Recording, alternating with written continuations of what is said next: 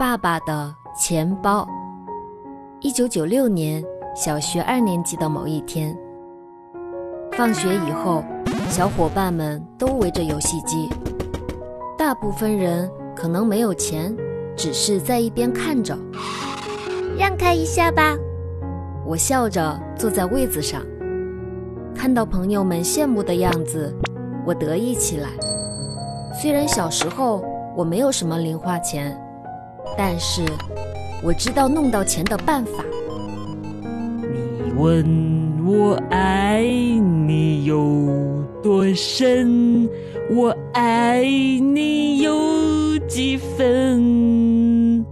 那天晚上，从外面传来爸爸喝醉了唱歌的声音，这说明爸爸喝多了，而且心情还不错。妈妈和我。就一起开始对着爸爸撒娇。老公，你今天看起来心情不错呀，我看中了一件衣服，不能给我买吗？当然得买，只要你想要。妈妈偷偷给我使了个眼色。爸爸，我要买童话书，给我钱。当然当然，乖女儿要买书，当然得给钱。第二天早上，爸爸就什么都不记得了。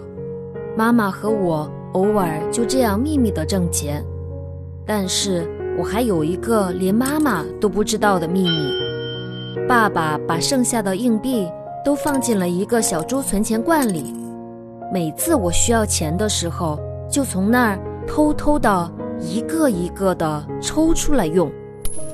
然后我的胆子就变得越来越大了，决定摇晃存钱罐来取出更多的硬币。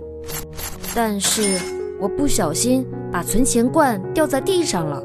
听到响声的爸爸出现了，他锁上房门，拿着鸡毛掸向我走了过来。